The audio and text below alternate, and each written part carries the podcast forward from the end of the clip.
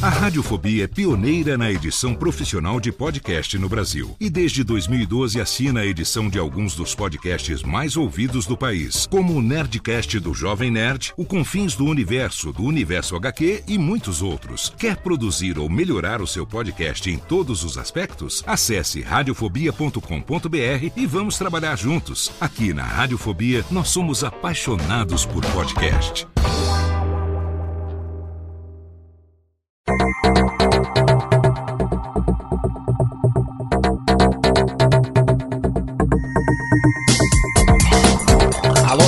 Técnica, alô Técnica, baixa a trilha técnica, seja muito bem-vindo. Esse é o episódio número 56 do Alô Técnica e o programa de hoje será um guia rápido sobre edição de podcast.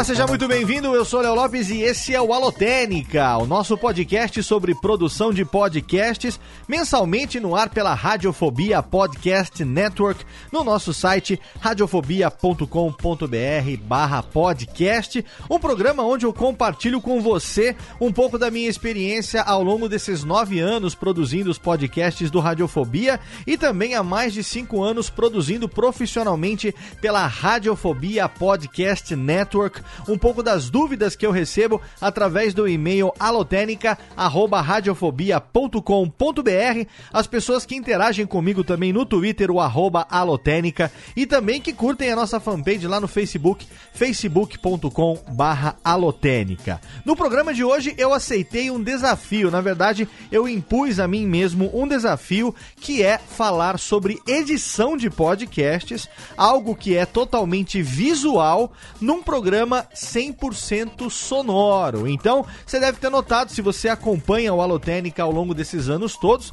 que eu nunca fiz um programa especificamente sobre edição porque edição é algo muito visual. A gente tá ali na frente do editor de vídeo, utilizando as waveforms para fazer a edição do nosso podcast. Envolve cortes, envolve volumes e uma série de coisas que eu resolvi aceitar, na verdade, me impor o desafio de falar um pouco sobre isso no programa de hoje, tentar passar para você um guia rápido de edição de podcasts que você possa utilizar em qualquer editor de áudio. Não importa qual editor que você escolheu para ser o seu software de edição do seu podcast. O que eu vou falar aqui no programa de hoje pode ser utilizado em qualquer editor de áudio. E aí eu aproveito agora, antes de entrar no tema propriamente dito, para levantar aqui uma questão que eu gostaria que você participasse, que você me ajudasse nos comentários desse programa. Lá no nosso site, radiofobia.com.br podcast, você clica no link desse episódio e aí você vai lá embaixo na seção de comentários e eu quero que você comente o seguinte: você que é editor de podcasts, você que produz podcast, ou você que está começando agora e gostaria de produzir o seu podcast e está utilizando aqui os conhecimentos transmitidos no Alotênica como base para você poder começar o seu processo de produção do podcast.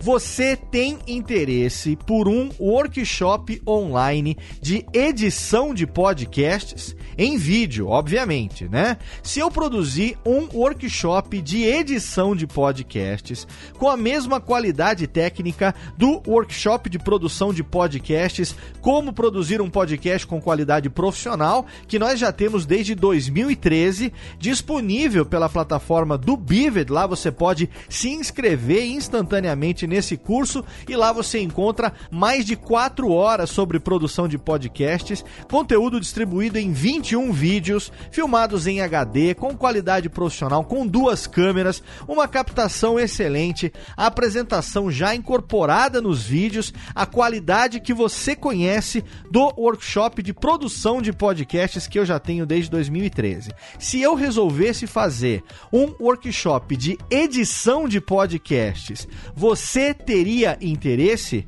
É isso que eu quero que você comente para mim lá na seção de comentários do post desse programa aqui, eu quero que você se identifique, que você diga seu nome, a sua idade, a sua profissão, a cidade aonde você mora e se você tem um podcast, deixa lá também para mim o link do seu podcast, o link do seu trabalho e aí eu quero que você comente. Léo, sim, se você fizer um workshop de edição de podcasts em vídeo, eu tenho interesse, eu me inscreveria, eu gostaria de saber mais sobre edição, eu teria interesse sim. Eu que moro em Manaus, eu que moro em Maceió, eu que moro em Brasília, em Salvador, eu que moro no Espírito Santo, no Rio de Janeiro, no Rio Grande do Sul, não importa, eu tenho sim interesse de fazer o workshop de edição de podcasts online. E aí, eu vou me basear nos resultados dessa enquete, nos resultados desses comentários para pensar se talvez valha a pena ou não produzir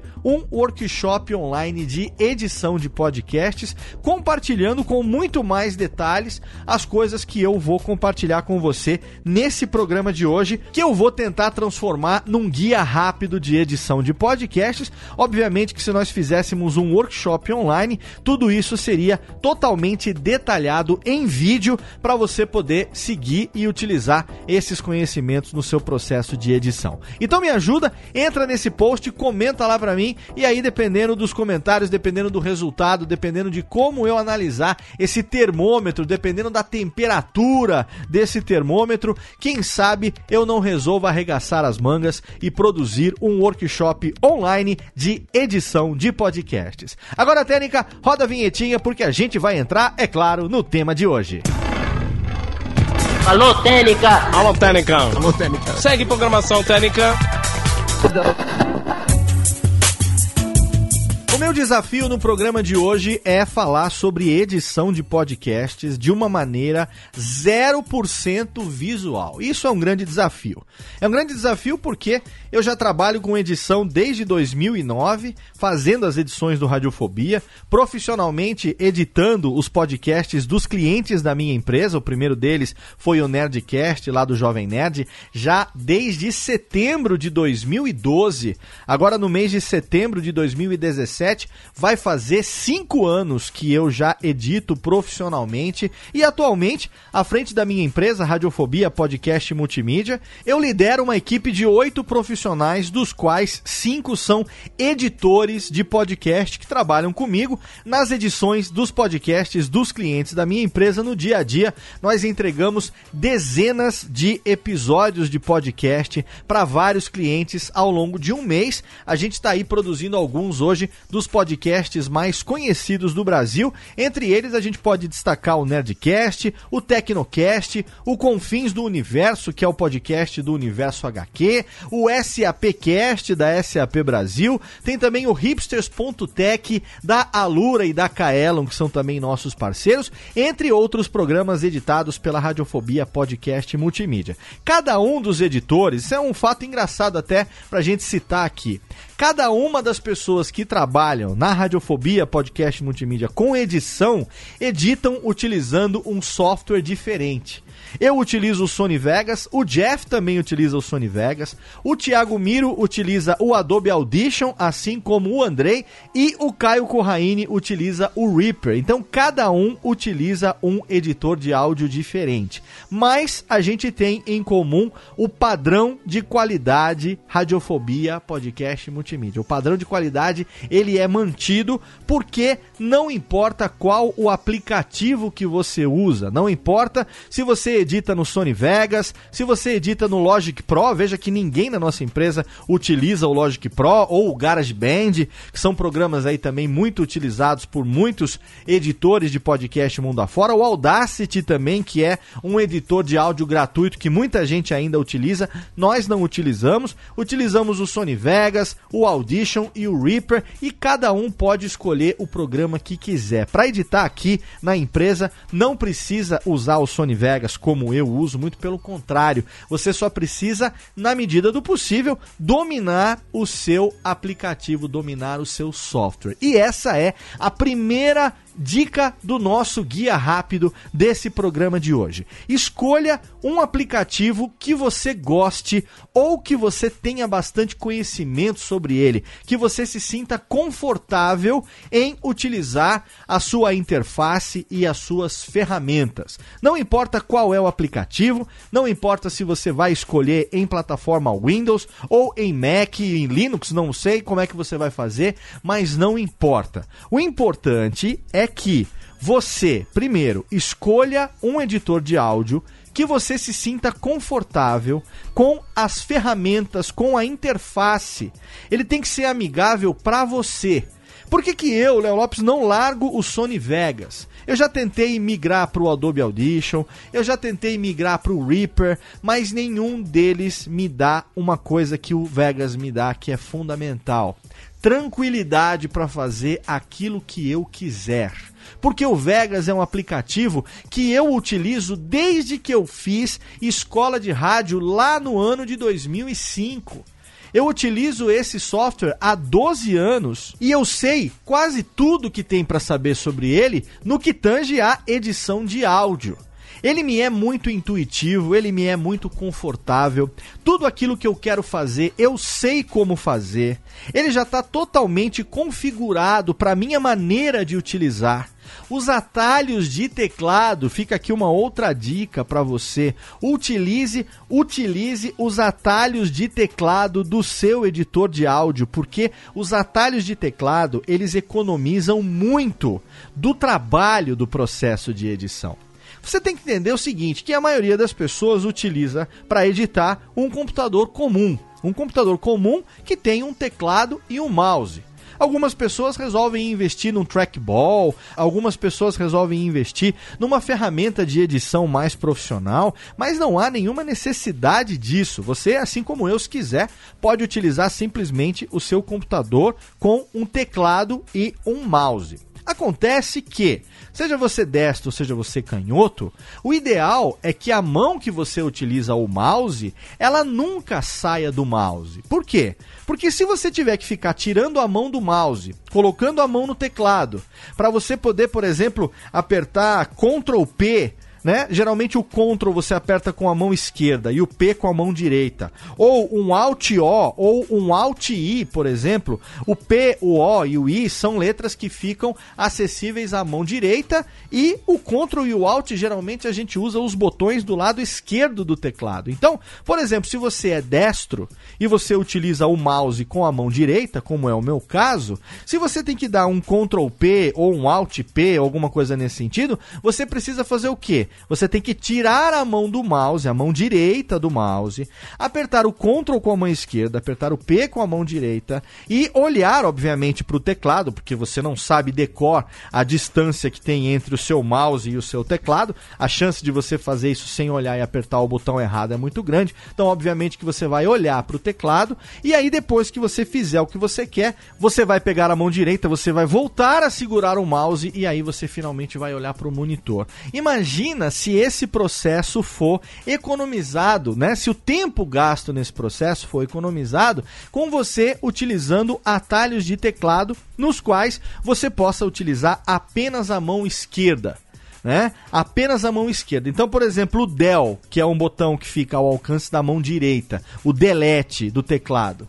Se você tiver que tirar a mão do mouse toda hora para apertar o delete, o seu punho, o próprio movimento muscular, o movimento mecânico do seu epicôndilo, né, que é essa junção entre músculo e tendão que fica na altura do cotovelo, você vai movendo o braço para cima e para baixo. A chance de você, como eu já tive, ter uma epicondilite é muito grande, a dor é insuportável. Por quê? Movimento repetitivo feito de uma maneira desnecessária.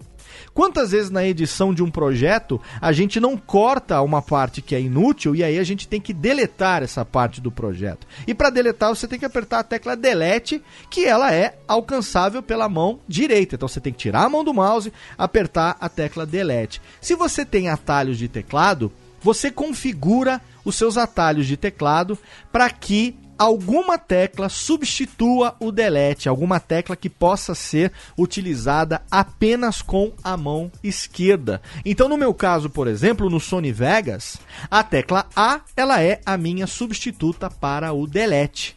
Então, eu não preciso tirar a mão direita do mouse para apertar o delete. Eu posso simplesmente apertar o A com a própria mão esquerda e aquele trecho que eu não quero vai ser deletado sem que eu precise tirar a minha mão direita do mouse, sem que eu precise olhar para o teclado, depois botar a mão de volta. Esse processo de alguns segundos, de 4 ou 5 segundos, eles se transformam numa fração de segundo, apenas apertando a letra A né? Você com a memória muscular da posição que você costuma sentar, rapidamente você se acostuma também com a posição da mão, se você está com a mão parada sempre no mesmo lugar, e aí você economiza tempo e também tem um desgaste menor do seu braço, do seu músculo, do seu tendão, fazendo o movimento de virada para cima e para baixo, para o lado direito e para o lado esquerdo. Então, duas dicas iniciais para esse nosso guia rápido de edição de podcasts. Escolha um aplicativo, não importa qual, não importa qual aqui, eu não levanto bandeira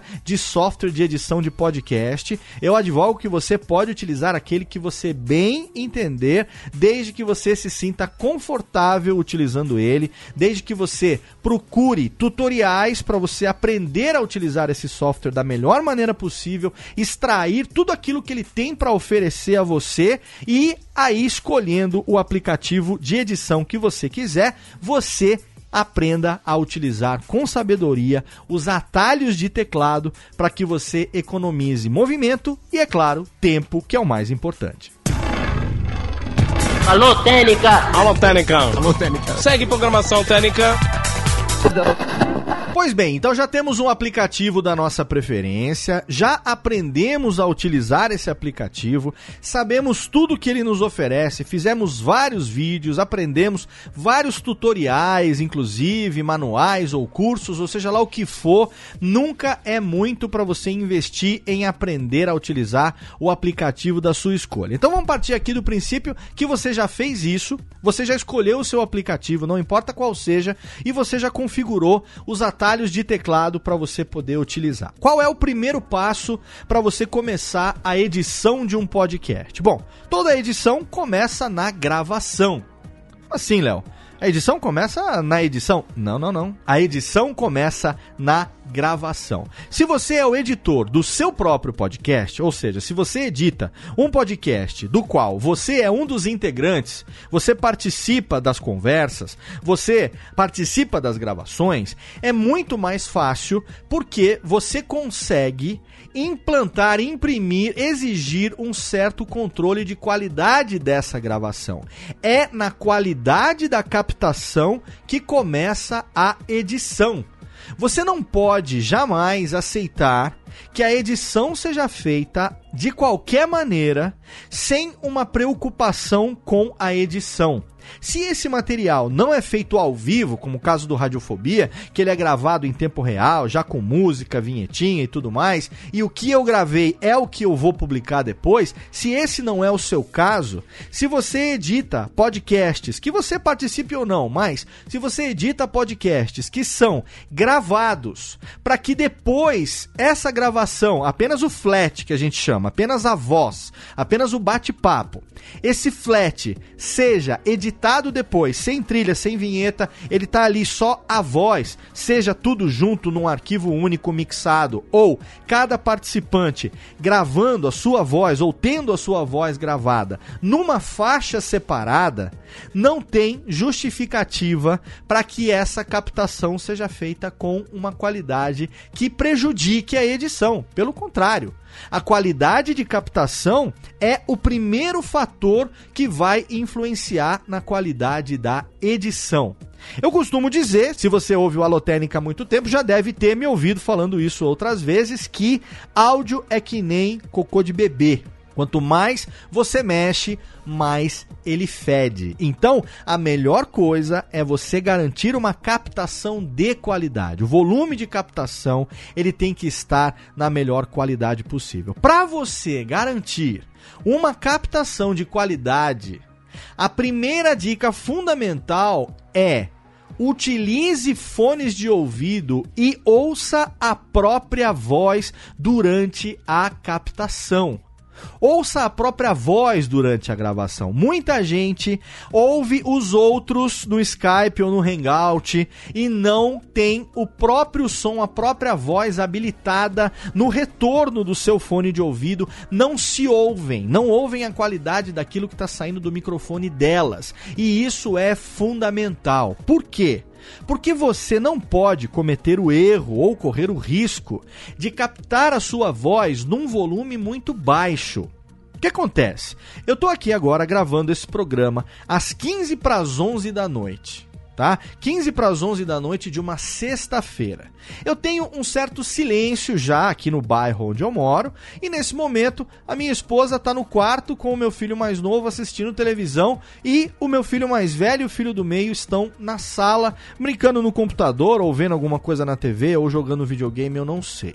Eu vou fazer silêncio e eu vou deixar você ouvir o que eu tenho de barulho aqui no meu ambiente, sem trilha, sem nada, dentro do meu escritório, que é um estúdio adaptado para um estúdio, mas ele não tem revestimento acústico, ele não tem tratamento anti-ruído, ele não tem nada disso. Eu tenho todas as paredes ocupadas por vários quadros, estante com vários livros, piso frio, mas eu não tenho carpete, eu não tenho espuma nas paredes, então o meu ambiente aqui, ele não é tratado acusticamente. Eu tenho um microfone dinâmico de boa qualidade, com um boost no ganho dele para que a minha voz possa ter uma certa presença, né? Mas eu não tenho tratamento acústico no ambiente aonde eu gravo os podcasts, seja para mim, seja para os meus clientes. Então, eu vou fazer silêncio, vou tirar a trilha e vou deixar você ouvir o que eu tenho de ruído aqui agora.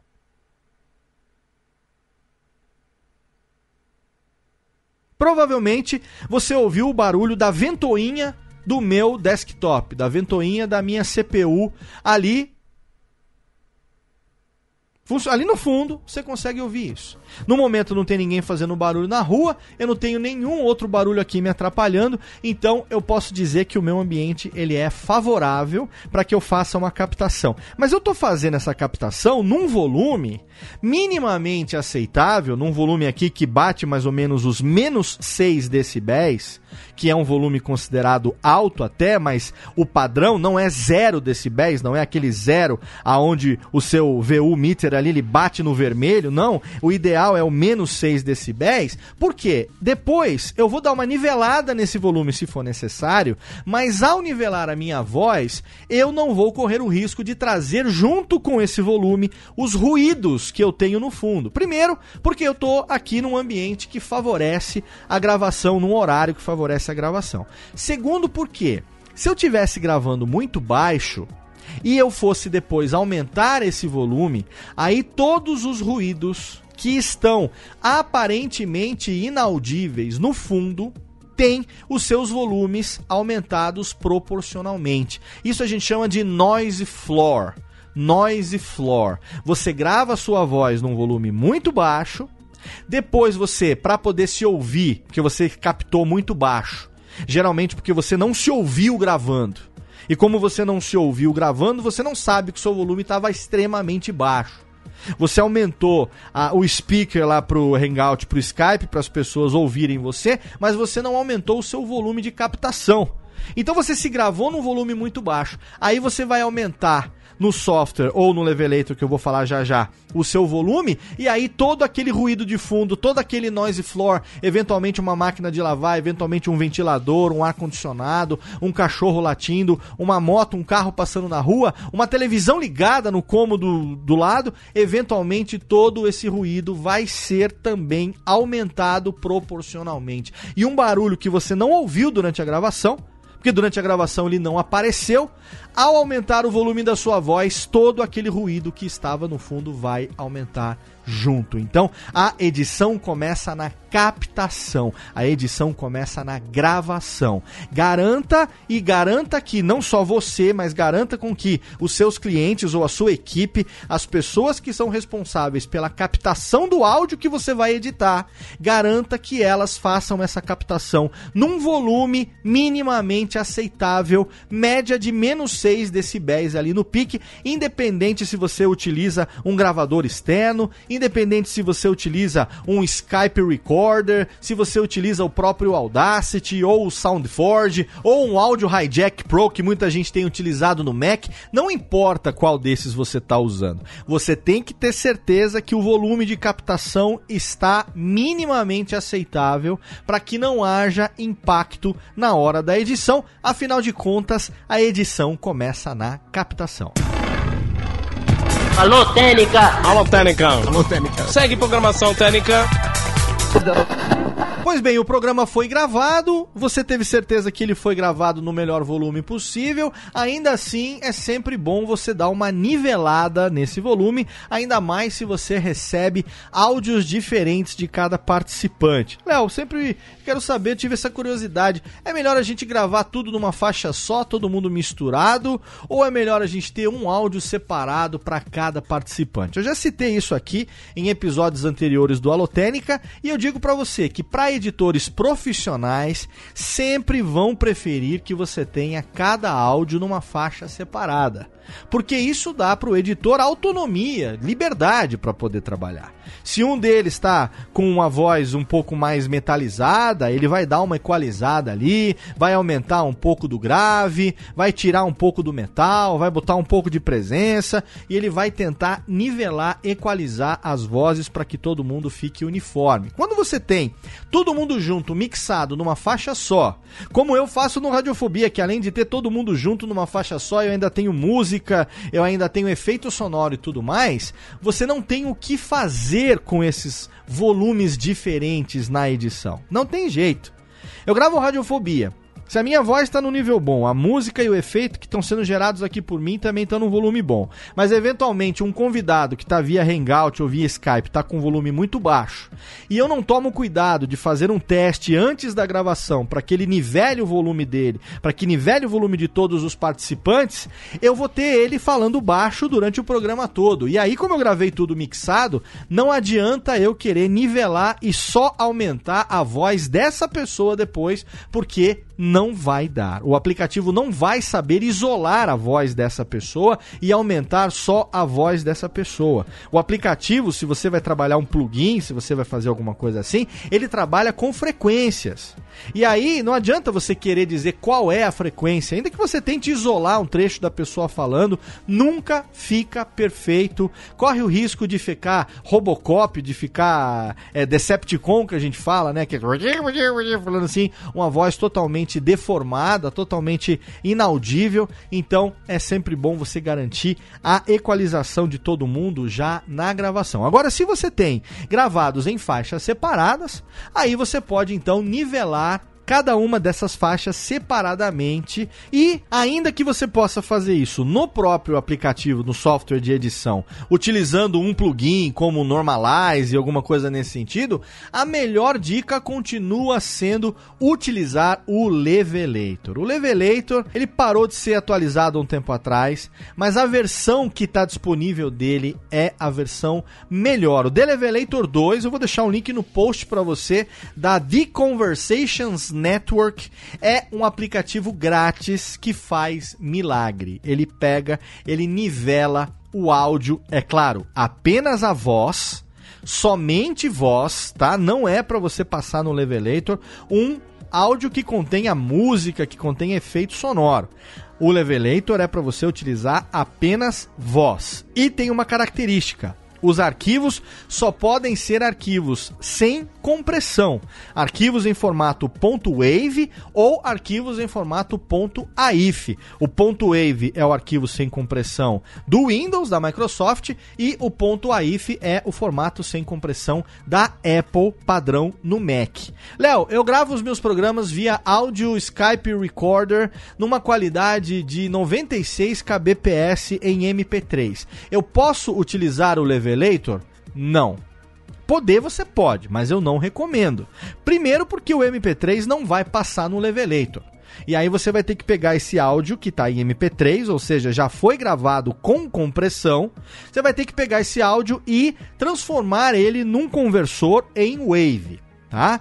Quando você transforma um MP3 em Wave, o MP3 que tenha 3 MB, ele vira um Wave de 30 MB.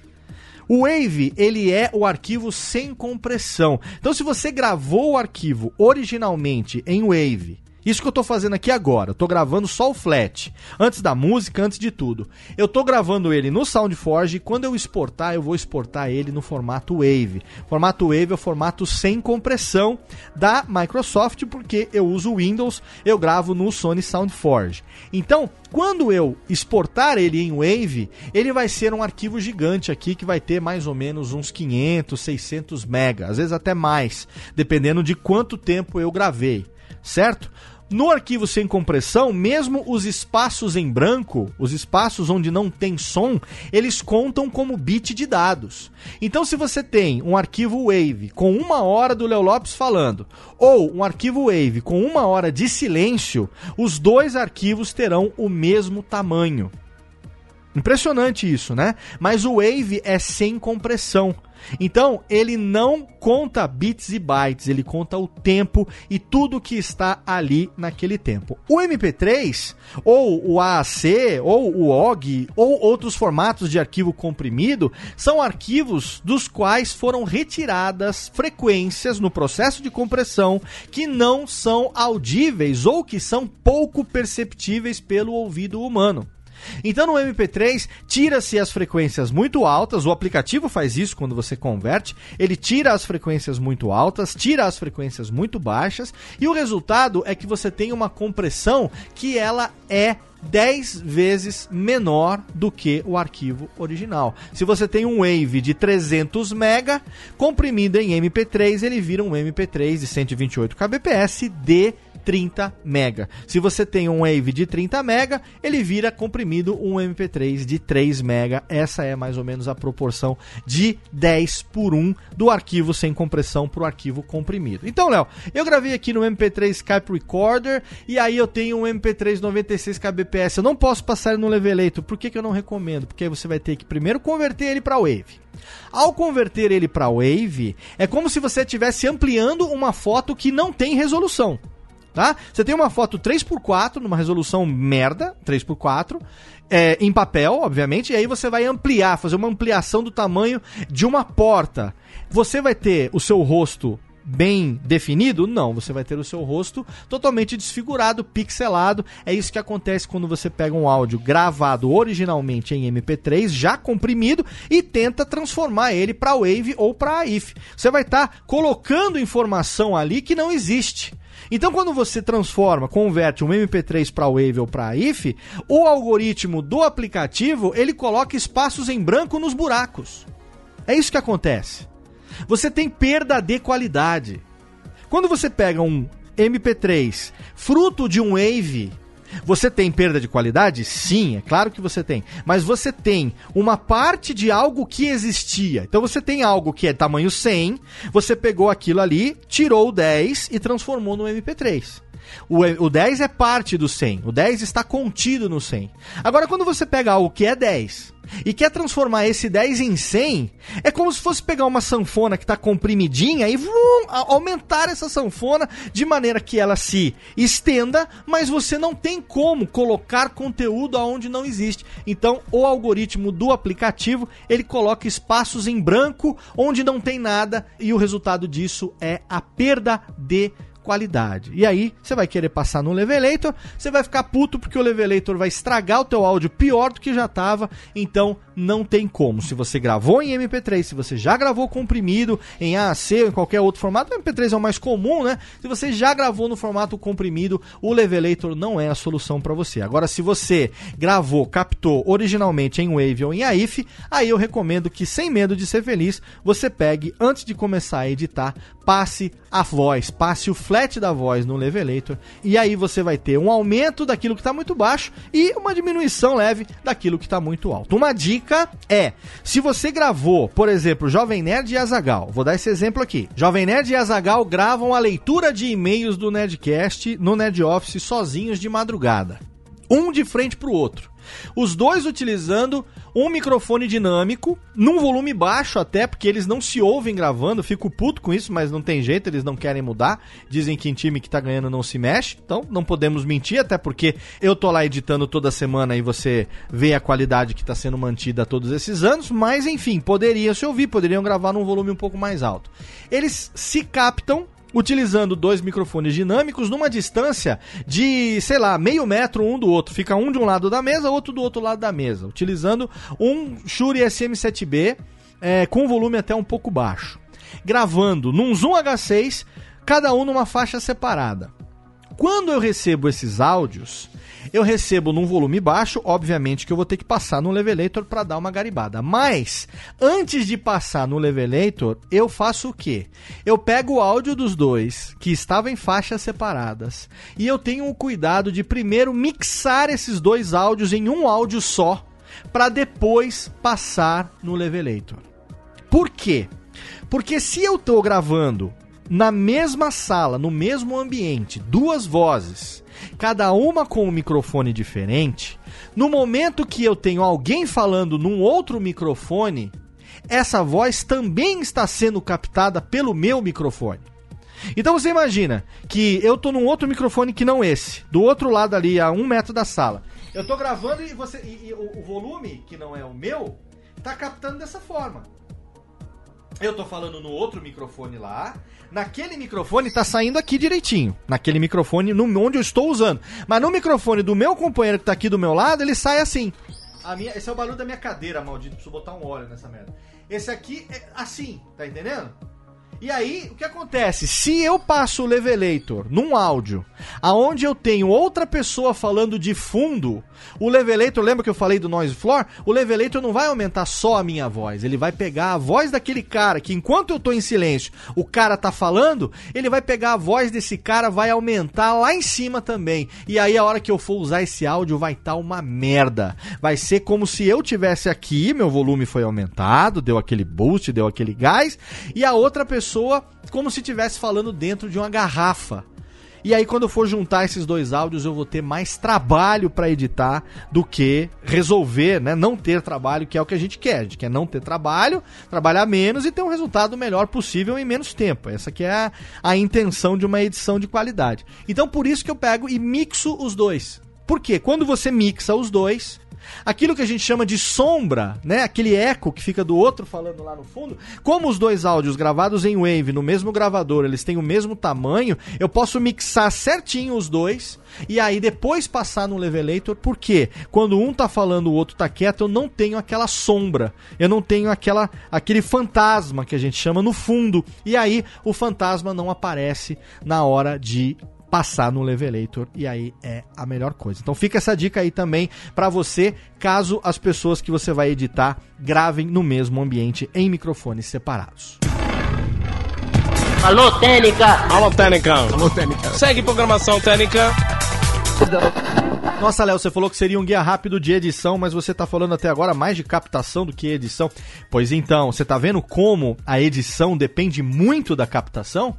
A edição depende muito da captação. A captação é onde começa tudo ali. Não adianta você ter uma captação merda que você não vai ter uma edição de qualidade. Mas agora a gente já tem o nosso aplicativo, a gente já sabe utilizar, a gente já tem os atalhos de teclado, a gente já garantiu que as gravações foram feitas no melhor volume possível e ainda que não tivessem sido, a gente passou no Levelator e agora a gente já tem bonitinho, nivelado o volume para começar a trabalhar. Então, o que, que nós vamos fazer? Vamos abrir um novo projeto Vamos criar quantas faixas de áudio forem necessárias, quantos audio tracks forem necessários para a quantidade de faixas que nós temos e vamos jogar nessa timeline do aplicativo cada uma dessas faixas. Léo, eu trabalho com a voz em estéreo ou trabalho com a voz em mono? Bom, a minha resposta para você é: quantas bocas você tem?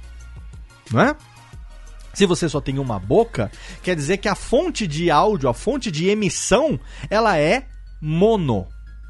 E você ouve em mono ou ouve em estéreo? Aí a resposta é a mesma coisa. Quantos ouvidos você tem? Você tem dois. Você tem um do lado direito e um do lado esquerdo, que são, pela natureza, colocados propositalmente ali, apropriadamente colocados ali, um de cada lado da cabeça. Você não tem os dois ouvidos na mesma distância da origem da fonte sonora. Então, a distância que o áudio leva para alcançar o ouvido direito e o ouvido esquerdo é diferente. Isso é que faz a gente falar em mono e ouvir em estéreo. Mas a voz, a partir do momento que ela é em mono, então a gente sempre costuma trabalhar com a voz em mono. A não ser quando você queira botar um efeito, e aí você quer trabalhar com pan, com balanço pro lado direito, pro lado esquerdo e tal. Aí você pode até manter aquele trecho que você quer trabalhar com balanço, com pan, com efeito, você pode manter em estéreo, pode até converter esse trecho depois, se for o caso. Mas, preferencialmente, o que a maioria dos editores profissionais fazem é trabalhar com a voz em mono, afinal de contas, as pessoas têm uma boca só. Então, você vai colocar cada uma, supondo que você tem três pessoas diferentes falando nesse podcast, você vai criar um novo projeto no seu editor, você vai criar três faixas de áudio para a voz, e aí você vai colocar cada uma delas ali e você vai verificar se elas estão devidamente sincronizadas. Nossa, Léo, essa é outra dificuldade. Como é que eu faço para sincronizar a voz de pessoas que estão em ambientes separados? E aí a gente pode utilizar algo que é uma adaptação daquilo que se utiliza no cinema que se chama claquete. No cinema você tem aquela tabuinha que você bate, né, a claquete. Por que que existe aquilo? Você já parou para pensar? Você já estudou por que que existe aquilo? Eu vou te dizer. Aquilo ali existe porque para você fazer a captação do áudio e do vídeo ao mesmo tempo, a claquete quando bate, ela gera um pico de som ela gera um pico de som. Esse pico de som, na hora que você vai jogar no editor, ele é facilmente sincronizável, porque você tem ali uma captação que está sendo feita muitas vezes por vários microfones diferentes e a claquete te dá essa marcação de onde houve. Então fala, ação, pá, bateu. Nesse ponto que bateu, quando o editor receber as 5, 6, 7 faixas de áudio separadas que ele vai receber, ele sabe que o ponto que bateu é o ponto da claquete. Ele bota uma embaixo da outra no editor, junta todas as faixas e aí você tem um áudio sincronizado com perfeição. Bacana isso, né? No podcast a gente não tem aquela claquetinha de madeira, mas a gente pode criar uma claquete sonora, é onde você, quando você pede para um dos participantes ou todo mundo junto, fazer como o Jovem Nerd faz um piu piu piu, né? Ou então a a a e nesse momento você criou três marcações no arquivo de áudio. Essas três marcações elas são facilmente identificáveis ali no aplicativo e você consegue sincronizar as faixas de áudio. Isso a gente faz muito quando a gente está produzindo vídeo também, que você tem ali o áudio sendo captado pelo microfone da câmera, que é um áudio de baixa qualidade, e você tem um microfone de lapela, ou você tem um boom, ou você tem um microfone shotgun, que é direcional, e você vai querer depois substituir o áudio da câmera câmera, sem perder a sincronia labial, é claro, você vai substituir o áudio da câmera com o áudio do microfone de qualidade que você captou. Então a gente faz o a claquete sonora, a gente faz o pá, pá, pá, ou piu, piu, piu, ou qualquer coisa assim que seja contundente, que você facilmente consiga identificar no aplicativo, né, no software de edição para você poder substituir. Então você fez ali, sincronizou os áudios e aí você vai começar a editar. Léo, e agora, hein? Por onde eu começo? Bom, a minha primeira dica para você começar já com os áudios na timeline do seu editor é que você primeiro ouça o material todo de ponta a ponta para você conhecer o material que você tem em mãos. Se você participou da gravação, a chance que você já conheça esse material é muito grande. Porque você provavelmente, quando você é editor e você também grava, você, à medida que vai gravando, você já vai também percebendo o que está acontecendo, você já vai tendo na sua cabeça mais ou menos o que, que vai entrar, o que, que não vai, vai fazendo algumas anotações e tal. Mas, muitas vezes, o editor ele precisa pegar um material que ele não ouviu, porque ele não participou da gravação. Isso aqui na empresa que nós editamos profissionalmente é, todo dia, né? Você vai receber um áudio que você não conhece de pessoas que você é, conhece a voz, mas que você não sabe ali a qualidade daquilo que você vai receber, e acima de tudo, você não sabe o que foi dito. Então a minha primeira dica é que você gaste o tempo de gravação que se tem ouvindo e conhecendo o material. E nesse processo você pode fazer o que nós chamamos de decupagem.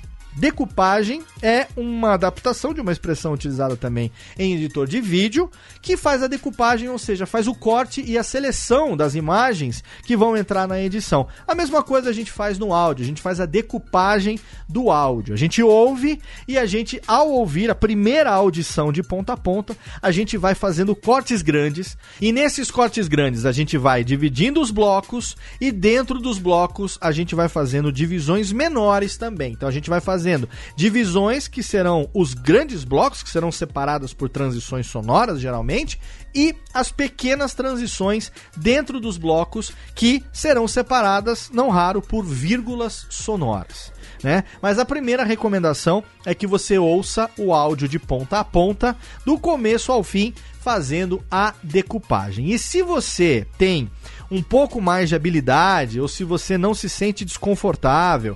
E se o seu aplicativo permite isso, você pode, não há pecado nenhum, em fazer a primeira audição, ouvir de ponta a ponta, em velocidade acelerada a velocidade acelerada em 1,5, que é a velocidade acelerada 50% da velocidade normal, ou até mesmo acelerada em duas vezes, que é 100% a mais, né, da velocidade normal. Então você vai ter um efeito tico e teco, as pessoas vão falar mais fininho assim, vão falar mais rapidinho assim, mas se você não sente esse desconforto, isso vai te economizar tanto tempo quanto for o tempo que você está acelerando. Se você está acelerando em 1,5, você vai ter uma economia de 50% daquilo. Se você está acelerando aquilo em 2, você vai ter 100%, você vai ter uma economia proporcional também, você vai terminar de ouvir mais rápido aquele programa. Se você está fazendo uma primeira audição para cortar, para decupar, para separar os blocos, nesse momento você ainda não está limpando, você ainda não está cortando gagueira, você ainda não está emendando palavra, você ainda não está cortando erro, nada. Você está fazendo uma audição você está mantendo essa sujeira, essa gordura,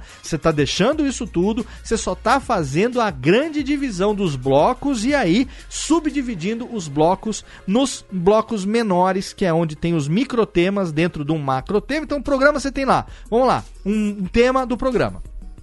Esse tema ele é dividido em vários subtemas. Então, se você tem é, quatro subtemas, geralmente você vai ter quatro blocos ao longo do programa. Está falando sobre uma guerra tal, está falando do momento que o desenvolvimento até chegar no primeiro conflito, o que foi que aconteceu, o que levou a guerra propriamente dita e depois o resultado da guerra. Então, você tem quatro momentos desse áudio, você tem quatro blocos. Aí, em cada um desses blocos, você tem momentos específicos, assuntos que têm duração ali de 2, 3 minutos, 5 minutos, às vezes 10 minutos, aquele assunto. Quando ele esgotou, passou-se para um outro tema dentro do mesmo assunto ainda. Geralmente essa divisão menor, ela é feita por vírgulas sonoras ou outro recurso que você tenha o hábito de utilizar no seu programa. Então, primeiro, recomendo ouvir o áudio de ponta a ponta, fazendo a decupagem, fazendo a divisão dos blocos e também os momentos que serão divididos por vírgulas sonoras.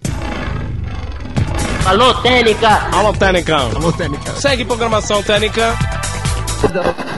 Terminada a decupagem, que deve ter levado mais ou menos, se não o tempo da gravação, ou o tempo da. O tempo da gravação não leva porque você vai parando, vai pausando, vai cortando, vai emendando. Você leva sempre mais do que o tempo da gravação. Então, se você tem aí uma gravação de duas horas, você vai levar mais ou menos umas três horas, três horas e meia, dependendo da velocidade, até quatro horas, né, o dobro da gravação, para fazer o processo de decupagem. Mas é um processo que vale muito a pena e eu recomendo muito que seja feito, porque além de você conhecer o material, ou seja, quando você voltar agora na segunda etapa fazendo a edição propriamente dita, né, o corte fino, você já vai saber o que tem ali, ao longo da decupagem você pode ir utilizando os marcadores. Certamente o seu editor de áudio ele tem a função de você inserir marcadores ali, então você vai podendo colocar marcadores e anotando rótulos ali, os labels, né? Você vai poder colocando para você saber naquele momento se você precisa fazer algo específico, se ali tem alguém falando de um assunto que vai exigir depois uma inserção sonora, é, de um trecho de um vídeo ou de algum efeito específico na hora da sonorização. Então, a decupagem, ela é recomendada, e eu tô aqui falando, sempre lembrando, não preciso falar isso também, você já me ouve, você sabe, né? Mas se você tá ouvindo aquilo que eu tô dando sugestão aqui, você sabe que isso é baseado na minha experiência, né? Baseado naquilo que eu faço, é baseado naquilo que eu coloco como prática na minha empresa. Então, se você aí edita de um jeito totalmente diferente, parabéns, não há problema nenhum, né? O que eu tô falando aqui não é cagação de regra, sempre para poder, né, deixar tudo muito bem explicado, porque às vezes a pessoa tá chegando agora e não sabe do que se trata. Isso aqui não é, como se diz, escrito na rocha, não é algo é, que é consagrado, não, é o meu método, tá bom? O método que eu uso para editar o Nerdcast, o Confins do Universo, o Tecnocast, o Radiofobia e todos os outros que eu já citei ao longo do programa, que você sabe são os programas editados por mim e pela minha equipe. Então esse aqui é o jeito que a gente faz. Eu recomendo você fazer a decupagem, porque você, além de conhecer o material, você já vai poder ir fazendo as marcações, separando, fazendo as divisões grandes dos grandes blocos, as divisões dos trechos que você vai colocar a vírgula, e isso vai fazer com que depois o processo de edição, que começa agora, a edição propriamente dita, seja mais rápido. E aqui a gente entra efetivamente naquele que é o processo que gasta mais tempo, porque dependendo do nível de esmero, dependendo do padrão de qualidade que você quiser imprimir no programa e da quantidade de pessoas, do nível de ruído, do nível de perfeição que você quiser imprimir no trabalho, da quantidade de interrupções que as pessoas sofrem ao longo do desenvolvimento dos seus raciocínios, esse é o processo que demanda mais tempo tempo, que é a edição propriamente dita, a limpeza do áudio. Né? Você já tem o seu programa decupado, você já tem a divisão dos grandes blocos, você já sabe aonde que vão entrar as vírgulas e você já ouviu, então agora você já sabe mais ou menos o trabalho que você vai ter, tirando os silêncios, tirando as gaguejadas, tirando eventuais ruídos. Se você quiser tirar respirações, tirar pausas, sem perder a naturalidade, tomando bastante cuidado com isso. Uma coisa que a gente faz muito lá no Nedcast é tirar as respirações, porque tem gente que respira pesado. Essas respirações a gente tira, a gente deixa um papo mais dinâmico, a gente aumenta a velocidade, não no plugin, a gente retirando a respiração e colocando as falas intercaladas, tomando cuidado para que o raciocínio não se perca, tomando cuidado para não perder a naturalidade do ritmo a gente toma cuidado para não deixar também. A gente deixa eventualmente quando a mesma pessoa tá falando e tal, a gente não tira a respiração para não perder a naturalidade. Mas quando uma pessoa vai interromper a outra, ou quando vai falar por cima e tal, a gente sempre tira. E outra coisa que a gente faz também é aproveitar quando a pessoa e quem é experiente de gravação de podcast faz muito isso, aproveitar quando a pessoa oferece material para o editor poder fazer o seu trabalho. Por exemplo, aqui eu estou falando e de repente eu estou desenvolvendo um raciocínio sobre edição, dizendo para você que o processo de edição é algo que, de... que dizendo para você que o processo de edição é algo que demanda bastante tempo e cuidado que você pode fazer com que você precisa fazer prestando atenção no que está acontecendo. E aqui de propósito, eu não me corrigi. Eu não me corrigi, eu não me cortei. Para te mostrar como é que alguém que grava, alguém que tem experiência em gravar, refaz o raciocínio quando percebe que errou sem ter que ficar pedindo desculpa para os participantes, dizendo: desculpa, eu vou fazer de novo, eu errei, ah, me deixa fazer outra vez. Não quando você grava há muito tempo, você já pega uma certa tarimba. Então, se você erra no raciocínio de alguma coisa, imediatamente você nem precisa se explicar, nem precisa falar nada. Você refaz o raciocínio e, ao refazer o raciocínio, você está automaticamente dando material para o seu editor cortar e pegar a frase, a sílaba da frase que não valeu, ao aproveitar o ritmo e cortar com a sílaba da frase que valeu lá na frente e o ouvinte nunca vai saber que aquele erro aconteceu. Isso é uma relação entre quem está gravando e o editor. Quem é experiente em gravar, tá dando uma entrevista, o cara fala, vai ser editado depois? Vai. Eu fiz isso tantas vezes. Tantas vezes eu fiz isso e me decepcionei com o resultado. Me decepcionei. Que a pessoa chegou e falou assim: não, fica tranquilo, você vai dar uma entrevista pra gente aqui, a gente vai bater um papo, depois a gente vai editar, vai deixar tudo bonitinho, do jeito que você gosta, do jeito que você faz e tal. E aí, quando eu fui ouvir o resultado do programa editado depois, todas as vezes que eu refiz uma frase, que eu dei material pro editor cortar e refazer e deixar bonito, ele deixou deixou. Então eu fiquei parecendo um imbecil que não tem raciocínio direito. Quando na verdade eu tô gravando um programa que eu sei que ele vai ser editado depois. Então se eu errei no raciocínio aqui agora, eu nem preciso me explicar. Olha, gente, eu tô aqui explicando que eu preciso, né? Eu errei, agora eu vou refazer o raciocínio. Gente, o editor com experiência, ele percebe que você repetiu uma frase, ele não vai pensar duas vezes, ele vai pegar a frase que funcionou e vai substituir pela frase que não funcionou entendeu? Então, esse processo é um processo que reflete, o processo de edição reflete o esmero do editor. Aí é que se separam os adultos das crianças. Aí é que a gente realmente fica sabendo quem quer fazer o negócio com uma qualidade profissional e quem está ali fazendo só porque está fazendo. E não tem pecado nenhum nisso também. Mas se você está fazendo só por hobby, nunca venda que você é profissional. Nunca diga que você é profissional, porque dá para saber a diferença clara entre um e outro. É claro que você percebe quando alguém está fazendo uma edição descompromissada e quando aquela edição ela tem um esmero, ela tem uma preocupação, ela tem um bisturi. Eu costumo falar editar no bisturi. É corte fino, é linha fina. A gente chega até a fazer fade de vogal para substituir algo, né, transformar um A num A, mudar um pouquinho o pitch. Isso é algo avançado que eu posso até, caso venha a fazer um workshop de edição online, eu posso até inserir essas dicas técnicas avançadas de como é que você junta duas vogais, de qual é o momento ideal para se fazer um corte. Isso eu já disse, mas né, são nos ataques vocais, nos tá, pá, ba, ga. Os ataques vocais são os momentos ideais ali do waveform para você fazer o corte e a emenda. Porque ali você dá uma pausa antes do pá, antes do tá, antes do da, antes dos ataques vocais, você tem uma pausa. Essa pausa, que é a pausa anterior ao impacto, é o ponto ideal do corte, porque você corta. Então a pessoa fala assim: a palavra é 24.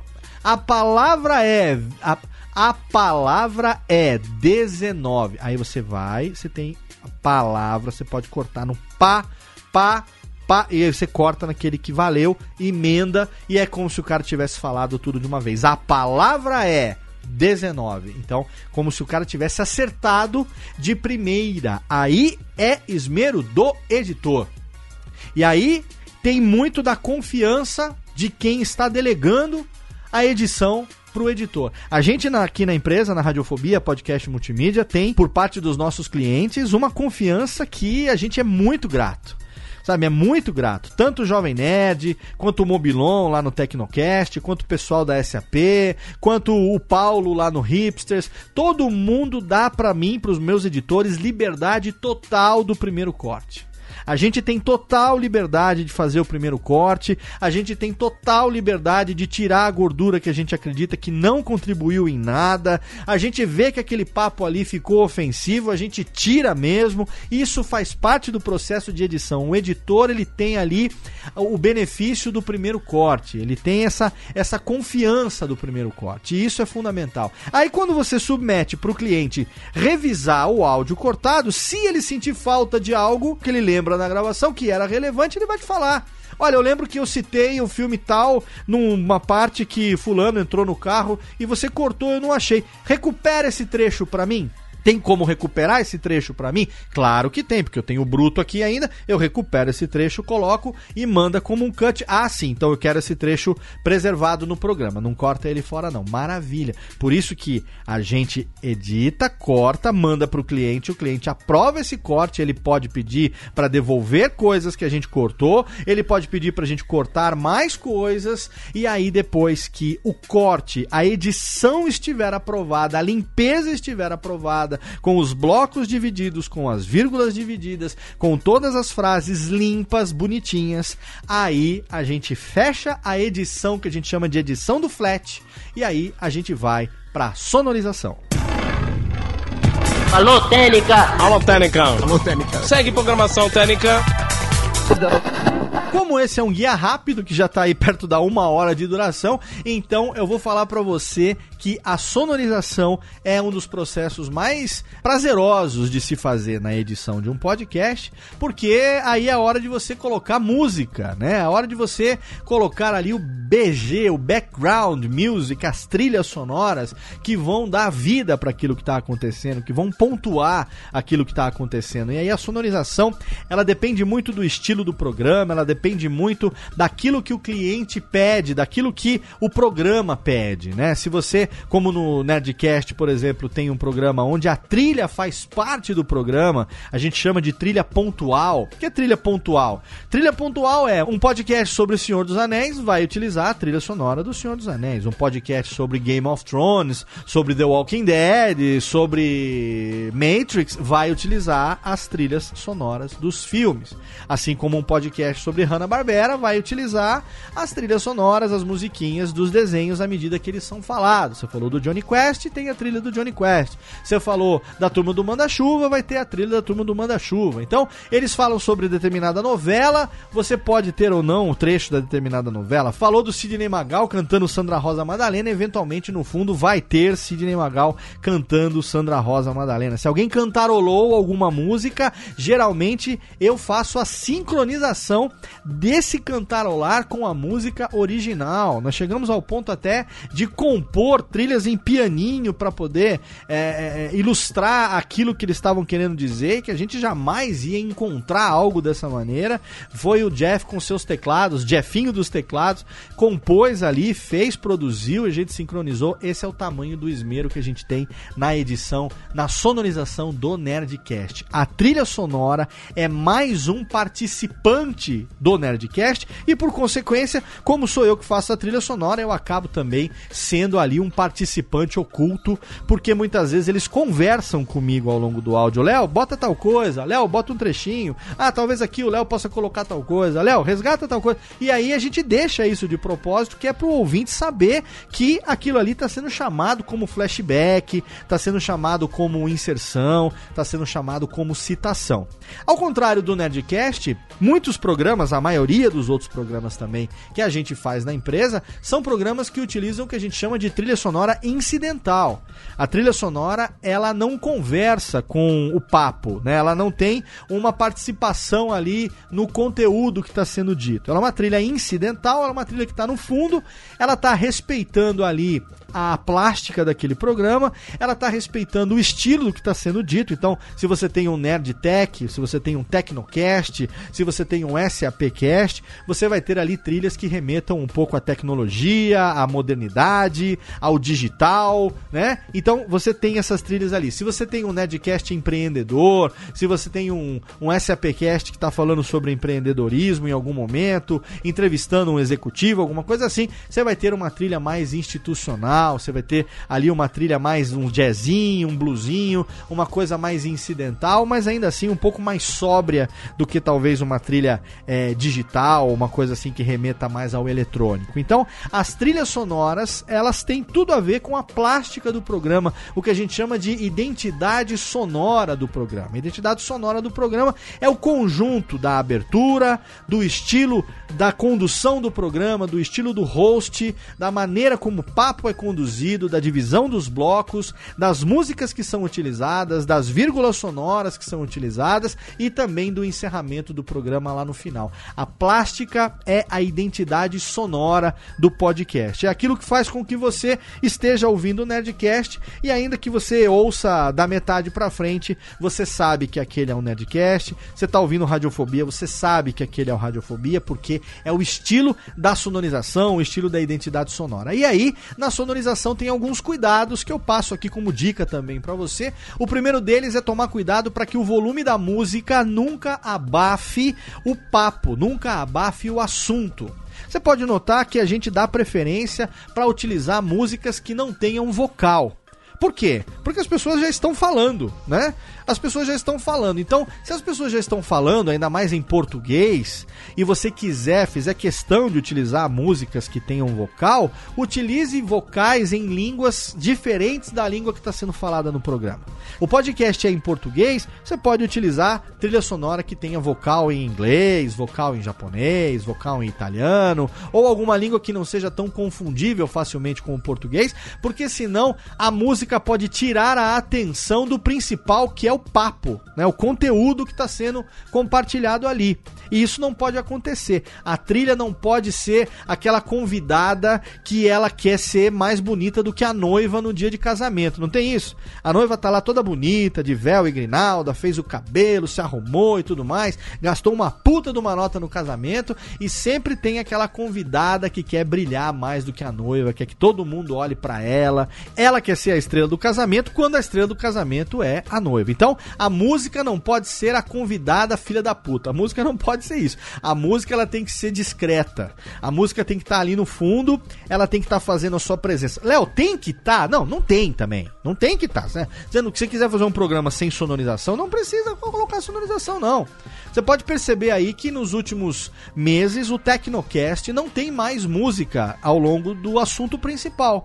Ele tem a trilha de abertura, ele tem a vinheta de abertura, ele tem a trilha ali do bloco de recados, né, do bloco de merchan e tal. Começa o programa com uma trilha, dessa trilha acaba, dá um fade out, ela termina e aí fica só o papo tem a vírgula no meio do papo. Ao longo do programa só tem o papo e lá no programa de novo a trilha aparece para pontuar o final do programa. Talvez você aí que ouça o Tecnocast toda quinzena nunca tenha reparado nisso, mas sim, há alguns meses já o Tecnocast não tem trilha no seu corpo principal. Então quando eu tô falando aqui da sonorização, eu não tô dizendo que tem que ter trilha. Se você optar por ter trilha, aí é importante que a trilha não brigue com a conversa.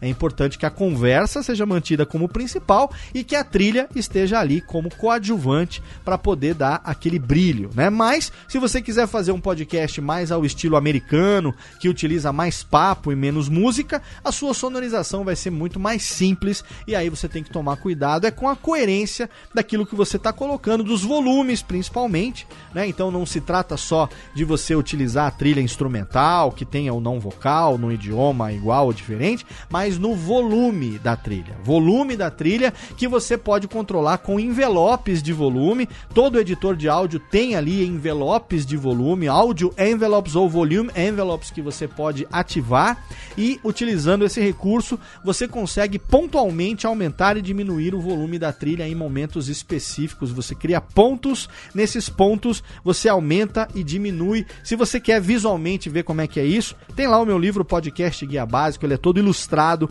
com prints das telas mostrando como é que isso acontece. Tem também um link lá no post para um vídeo, parte 1 do vídeo de edição no Sony Vegas que eu já publiquei, tá lá disponível no YouTube também. Eu vou deixar o link para você para você ter uma ideia mais ou menos do que que é visualmente os envelopes de volume. É claro que se a gente vier a desenvolver o workshop de edição de podcasts online, aí sim você vai ter a chance de ver tudo isso acontecendo. Mas então, essa é a etapa da sonorização, é quando você vai colocar todos os os elementos que são diferentes da voz. A voz já foi cortada, já foi tudo dividido. Agora na sonorização é hora de você colocar a vinheta de abertura, a música, abaixa a música, o papo vem. A hora que terminando o bloco a música sobe de novo. Terminou a música, entra a música do início do programa, a música desce, né? Fade in, fade out. A música dá um fade outzinho. Aí entra a fala, depois, em determinados momentos, coloca a vírgula sonora. Na vírgula sonora, caso o seu programa tenha trilha, não precisa tirar a trilha de fundo, a não ser que a vírgula tenha uma música muito aparente, muito presente. Aí sim você abaixa ou mesmo tira a trilha no momento da vírgula para elas não conflitarem. Mas se for uma vírgula neutra, não há nem necessidade de você tirar ou abaixar o volume da trilha que está de fundo ali da vírgula. Pontua nos blocos, lá no final bota o encerramento e aí você vai dar uma checada final no seu programa, vai dar uma ouvida de novo de cabo a rabo, vai ver se você precisa colocar um pitch alterado em algum momento, se faltou inserir algum efeito sonoro, alguma inserção que o cliente ou que a equipe tenha solicitado para você. E aí, se você der essa checada final, geralmente o seu programa já está pronto para renderizar. Alô, Técnica! Alô, Técnica! Alô, Técnica! Segue programação Técnica! Renderização, um processo de exportação desse áudio que está ali na timeline do seu editor. Então ali você tem várias faixas, nessas faixas você tem faixas de voz, você tem faixas de música, você tem faixas de efeito, e aí agora é hora de transformar isso tudo num único arquivo, geralmente em MP3, geralmente qualidade 96 ou 128, mas 96 kbps em 44.1 kHz de frequência é mais do que suficiente para você ter uma qualidade que é equivalente a uma qualidade de rádio FM, até mesmo qualidade de CD e que esteja numa compressão num tamanho que é o tamanho ideal para você poder fazer a distribuição online, a distribuição através de download, através de streaming, como é o caso do podcast. Você tem que lembrar que tráfego é aquilo que mais onera numa hospedagem, né? Você pode ter uma hospedagem de 1 tera, de 2 teras lá no seu servidor. O que vai onerar não é você armazenar 1 tera de arquivo. O que vai onerar é se você tiver 1 tera de tráfego por mês. É isso que bate a conta no final do mês e caralho, foi caro demais. Todo mundo quer ter 150, 200, 500 mil downloads de episódio por mês, mas ninguém para para pensar o custo que isso gera em termos de tráfego, né? Então é importante também, não é o assunto de hoje, a gente já falou disso em outros programas, mas é importante que você, na hora da produção do seu programa, também lembre que a hospedagem, o lugar onde você vai armazenar os teus arquivos, é muito importante. Você sabe que aqui na Radiofobia a gente recomenda HostGator para o site e também Blueberry Hosting para você ter lá armazenados os episódios do podcast em MP3. Afinal de contas, Blueberry Hosting é o melhor serviço de hospedagem especializado de podcast do mundo. Você escolhe ali um plano de 500 mega, 500 mega, vai. Se você tem um podcast por semana, e ainda que esse podcast seja grande, que seja é, de uma hora e meia de duração em 96 kbps, vai dar mais ou menos uns 75 mega.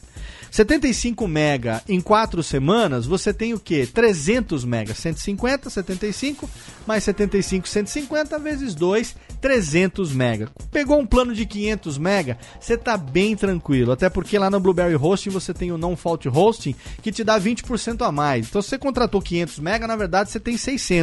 Você tem 100 a mais, né? Que é 20% de 500, você tem 100 a mais. Se você tem um plano como o nosso lá do Radiofobia, que a gente tem programas é, semanais, tem programas que são publicados em 128, como Radiofobia Classics. Agora tem também o Voz Off, que todo mês é publicado na primeira sexta-feira do mês. A gente tem uma média aí de 500 a 600 mega, mais ou menos, de upload de arquivo sonoro lá no Blueberry Hosting por mês. Mas eu tenho um plano lá de 1 GB.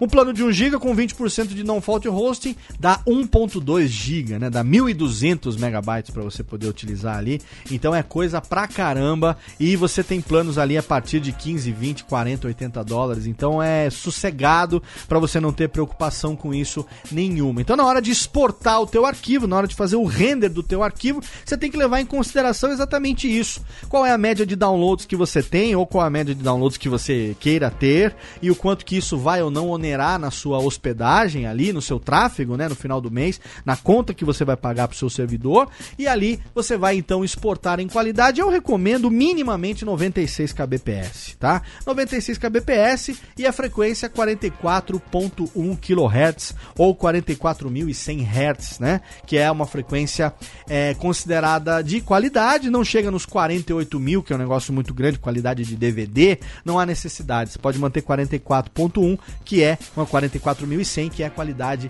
de CD, tá mais do que bom e também evita conflito em Mac, conflito em alguns smartphones. Eu já vi programas que foram exportados em 48 kHz, né? 48 mil Hz que é uma qualidade de DVD ali do bitrate.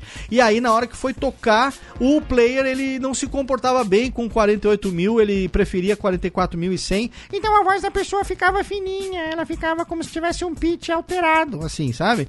É, exatamente por causa disso, muitas vezes pode acontecer. Eu recomendo que você, ao exportar, aí sim, você teve as vozes em mono, você teve as músicas e os efeitos em estéreo, então eu recomendo que você então exporte o arquivo em True Stereo, não Joint Stereo. Presta bem atenção, tá? Existe uma diferença em alguns editores de áudio entre True Stereo e Joint Stereo. Eu só fui descobrir isso depois de quase um ano e meio fazendo Radiofobia, quando eu recebi algumas reclamações de ouvintes que estavam dizendo que no rádio do carro não conseguiam ouvir ouvir, ou que saía de um lado do fone, mas não saía do outro. E aí eu fui descobrir que o Sony Vegas, por padrão, ele exportava em joint stereo. E que para você ter uma experiência real, você tem que exportar em true stereo. E aqui eu vou te dar a dica de qual é essa diferença. O joint stereo, ele faz o seguinte, ele mantém aquilo que é diferente nos dois canais e tira aquilo que é igual. Então, eventualmente, a maneira de reproduzir, se você tem uma caixa de som do carro que não está bem configurada, ou mesmo um fone de ouvido que não é de muito boa qualidade, na hora de você ouvir o joint stereo, você vai ouvir algumas coisas de um lado, outras coisas do outro, fica alguns brancos e dá uma sensação desagradável. Para evitar isso, então, é melhor você exportar como true stereo e aí você vai manter exatamente todos os áudios que estão no canal direito, exatamente todos os áudios que estão no canal esquerdo, sem você ter perda nenhuma, e aí isso vai garantir a melhor qualidade possível do seu programa para quem for reproduzir, independente da qualidade do player, ou da qualidade do equipamento do carro, ou da qualidade do fone de ouvido. Né? 96 kbps, 44.1 kHz de frequência em True Stereo, mais do que suficiente para você poder exportar numa qualidade bacana, que vai ter uma qualidade legal, se o seu material já foi produzido numa qualidade boa, ele vai ser exportado numa qualidade legal e vai garantir a melhor experiência possível. Não tem porquê, hoje em dia, com a internet que a gente tem, você ter um programa com 64 kbps ou com 32 kbps. O Jovem Nerd, por preciosismo, mantém ainda high, med e low. High quality 96 kbps, medium quality 64 kbps e low quality 32 kbps. O 64 ainda é estéreo, mas uma qualidade ruim. O 32 vira mono e aí não tem mais estéreo mesmo. 32 é mono de ponta a ponta. É um preciosismo que eles estão pensando nos fãs que ainda têm internet ruim, que preferem ouvir numa qualidade inferior, ou que querem até mesmo economizar na internet, que não tem um preciosismo tão grande assim pela qualidade sonora.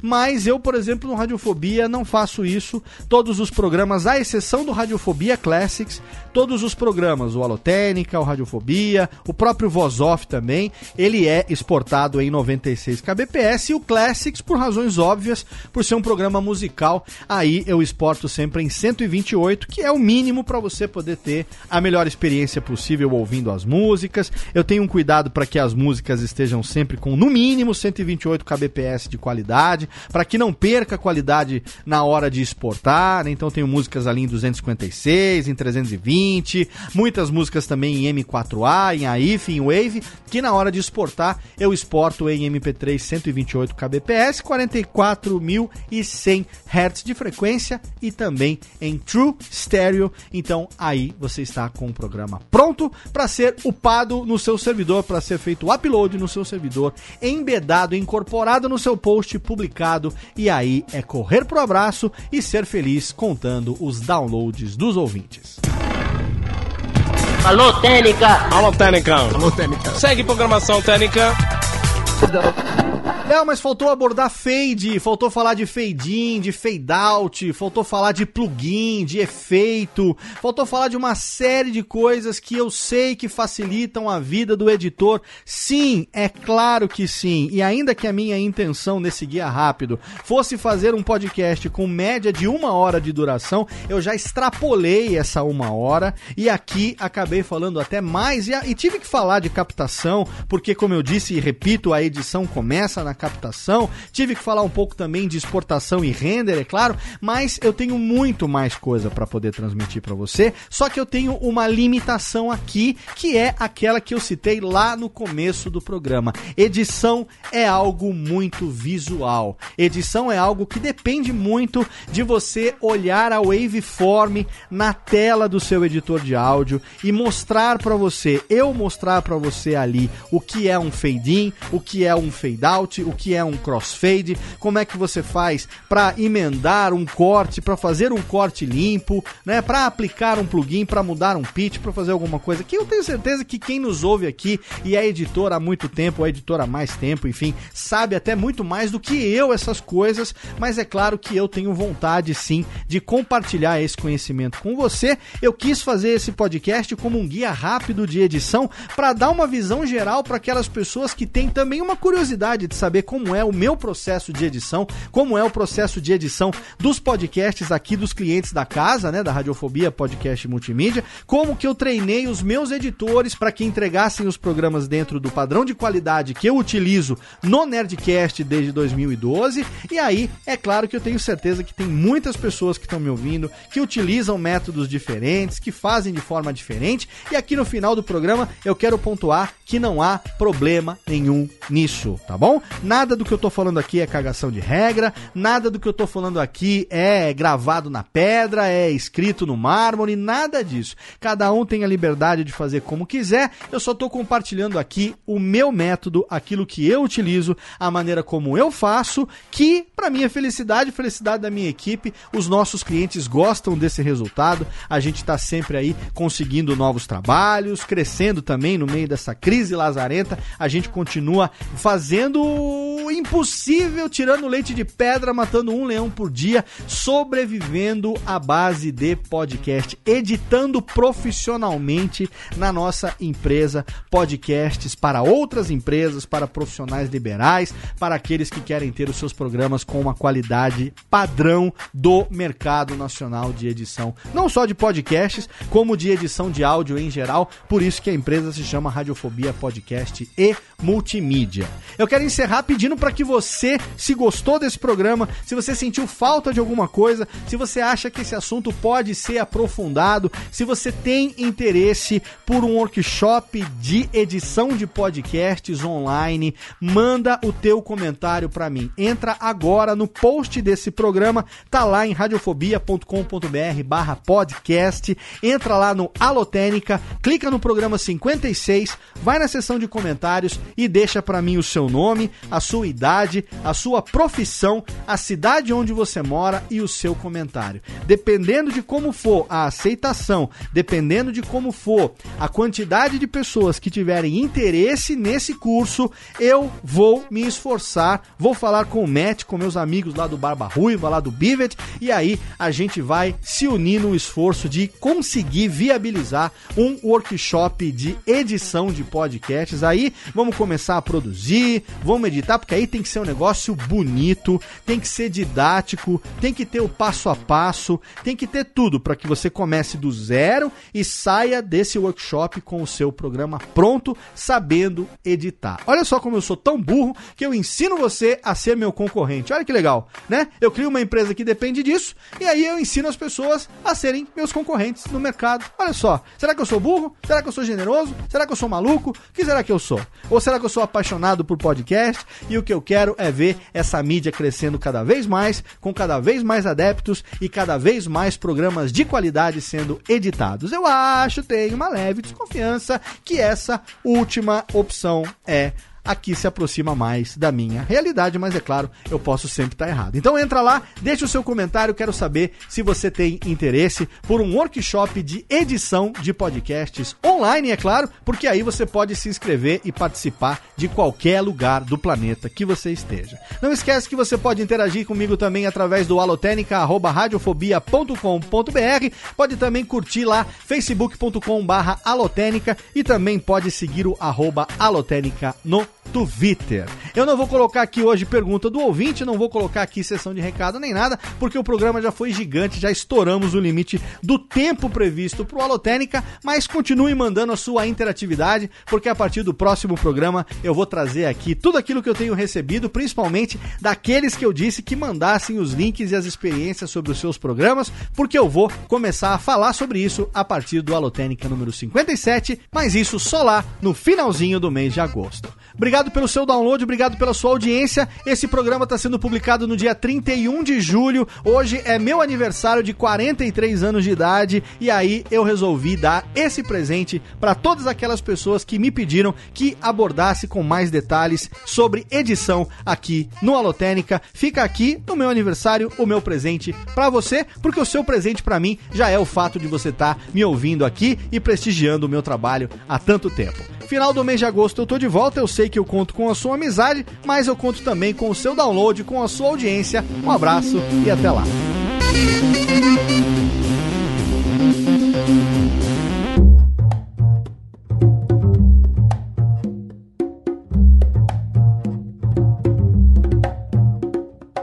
Este podcast foi publicado pela Radiofobia Podcast Network.